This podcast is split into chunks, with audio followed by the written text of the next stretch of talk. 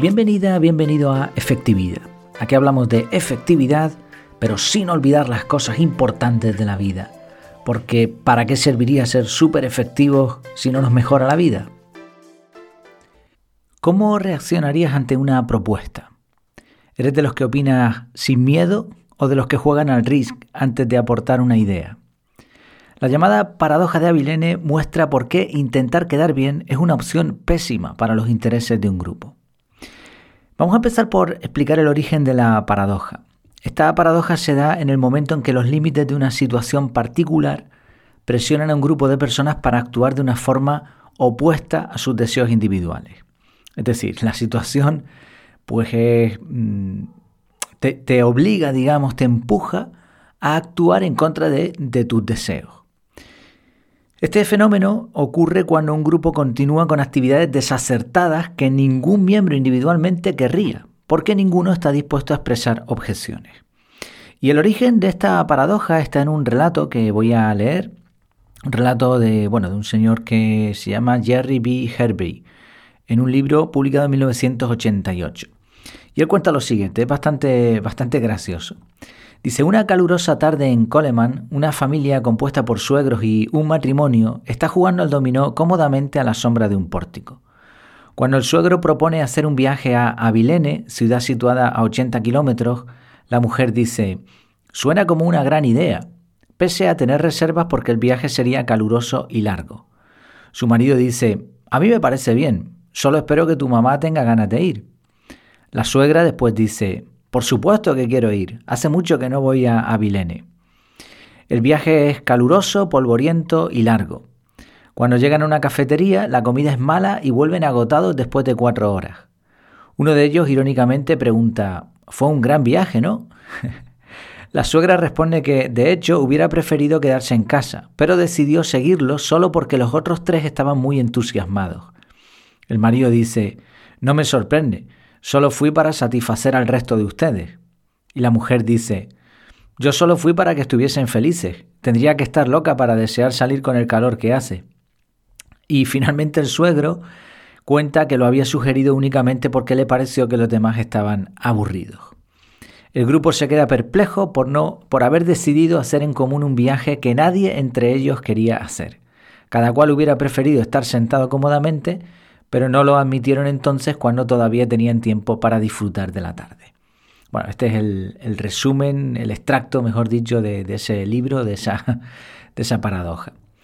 Este, esta paradoja que se publicó en ese libro y que ha sido ampliamente estudiada posteriormente, demuestra varias cosas interesantes. Primero, eh, la propuesta se produce en una situación que la exige, si el suegro no hubiese dicho nada, pues nadie habría opinado y probablemente a nadie se le hubiese ocurrido una idea tan mala.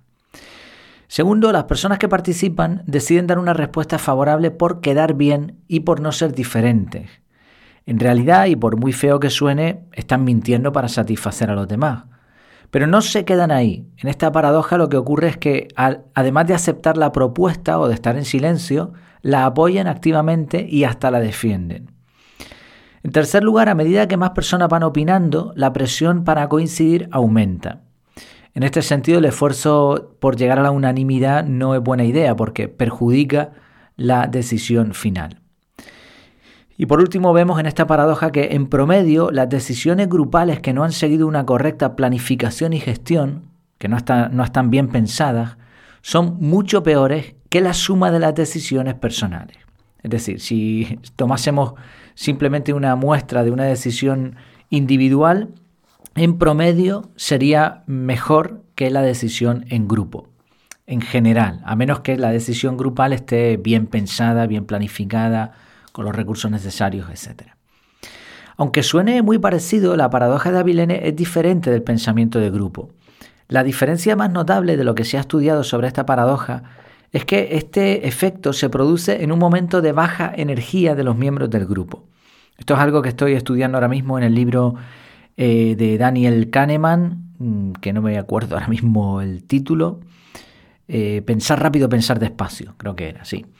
Bueno, pues eh, tenemos como dos sistemas que tienen diferentes funciones, aunque a veces se solapan un poco, pero en general se entiende que tenemos un sistema 1 que es más automático, más eh, visceral que reacciona por intuiciones y un sistema 2 que es mucho más consciente, que toma decisiones más frías. El sistema 2 mm, digamos que condiciona al sistema 1, pero solo cuando la mente está, cuando tenemos energías cognitivas, digamos. En el caso de la historia original de la paradoja de Avilene, todos estaban sumidos en un aparente estado de tedio, nadie se preocupó por pensar bien lo que estaba diciendo y probablemente cualquier cosa habría servido para salir de allí. Sí, no es lo mismo que el pensamiento grupal, que no tiene por qué estar determinado por este, por este efecto, ¿no? este efecto de baja intensidad de pensamiento, eh, y esa es la diferencia principal. Hay algunos ejemplos de la paradoja de Avilene que se han visto durante la historia, a lo largo de la historia, que son bastante interesantes y que, que van ya a un nivel superior. Y bueno, digo lo que dicen los analistas en este caso porque yo no dispongo de todas las, todas las pruebas o todos los datos, pero sí parece que fueron errores garrafales por este pensamiento o esta paradoja de Avilene. Por ejemplo, la Compañía de Exploración del Golfo de México en 2010 decidió no instalar un dispositivo de seguridad conocido como un sello de fondo en el pozo Deepwater, Deepwater Horizon. Y a pesar de que sabían ¿eh? que esto iba a funcionar, pues no, pues se lo saltaron y resultó en una de las peores catástrofes medioambientales de la historia. En el 2007-2008, el Banco de Inglaterra, a pesar de que estaba viendo claramente la crisis financiera, decidió no intervenir y esto resultó en una recesión económica mundial y la quiebra de algunas entidades financieras eh, de, alto standing.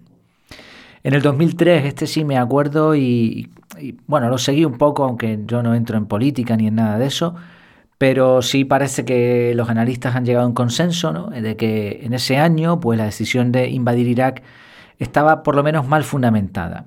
Se basó en informes falsos de armas de destrucción masiva y esto resultó en una guerra prolongada y costosa con miles de víctimas civiles y militares, y al final para una retirada. ¿no? Obviamente habrá quien piense que los objetivos eran diferentes y que utilizaron una excusa, pero bueno, los analistas entienden ahora mismo que, que fue este, el resultado de la paradoja que estamos mencionando. La, bueno, aquí claro, aquí en vez de personas, suegros y madres y mujeres, pues eh, y, y, y maridos fue naciones enteras, ¿no?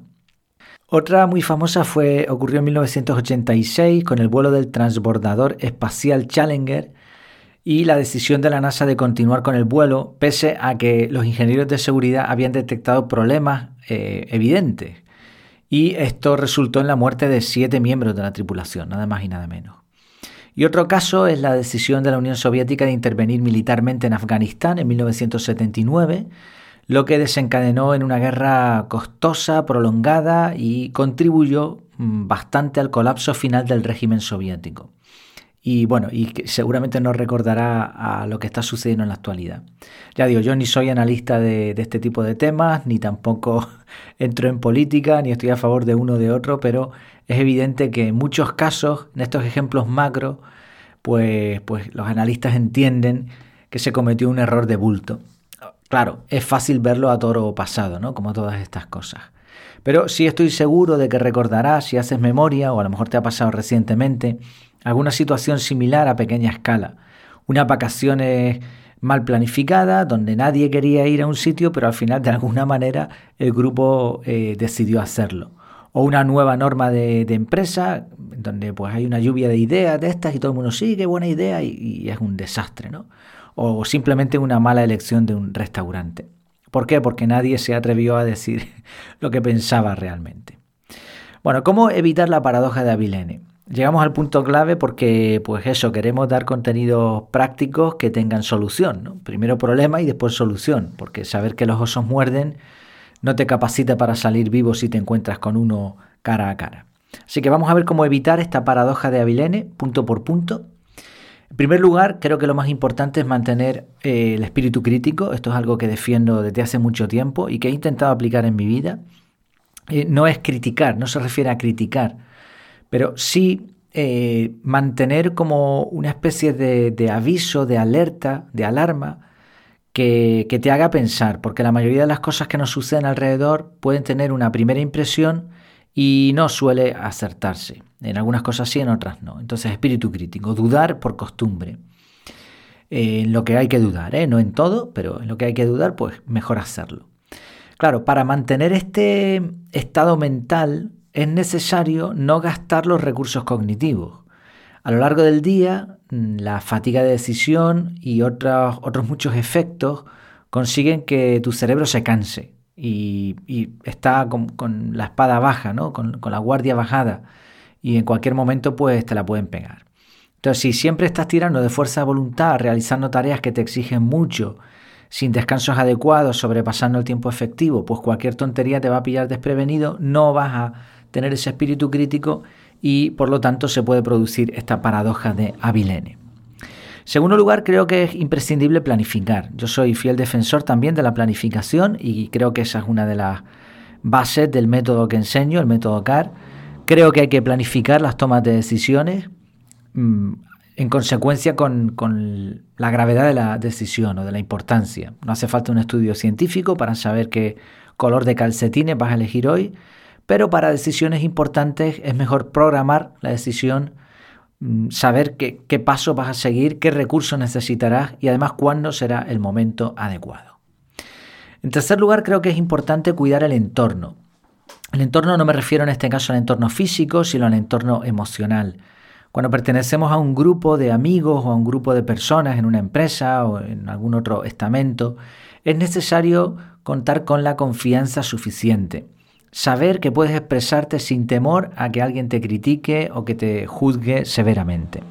Y por último, la asertividad. Eso de la asertividad ya sabemos que no es acertar, sino expresarse de tal manera que podamos hacerlo con elegancia, diciendo cosas pues, aparentemente que suenen feas como si fueran cantos celestiales. Esto es la asertividad. Si cuentas con esa herramienta, si sabes expresarte bien, si entiendes un poco este, este campo y, lo, y, tienes los trucos, pues para poder expresarte eso de, de forma respetuosa, vas a tener más confianza para expresarte y el miedo a ser diferente o a que te rechacen será mucho menor. En resumen, la paradoja de Avilene nos enseña que, en contra de la lógica aparente, una decisión grupal puede llevarnos a un mal viaje. Por eso debemos mantener un espíritu crítico, planificar la toma de decisiones y aprender a expresarnos con respeto, pero con honestidad. Muchas gracias por tu tiempo y por tu atención. Espero tus comentarios en el grupo privado o en efectividad.es barra contactar. Hasta la próxima.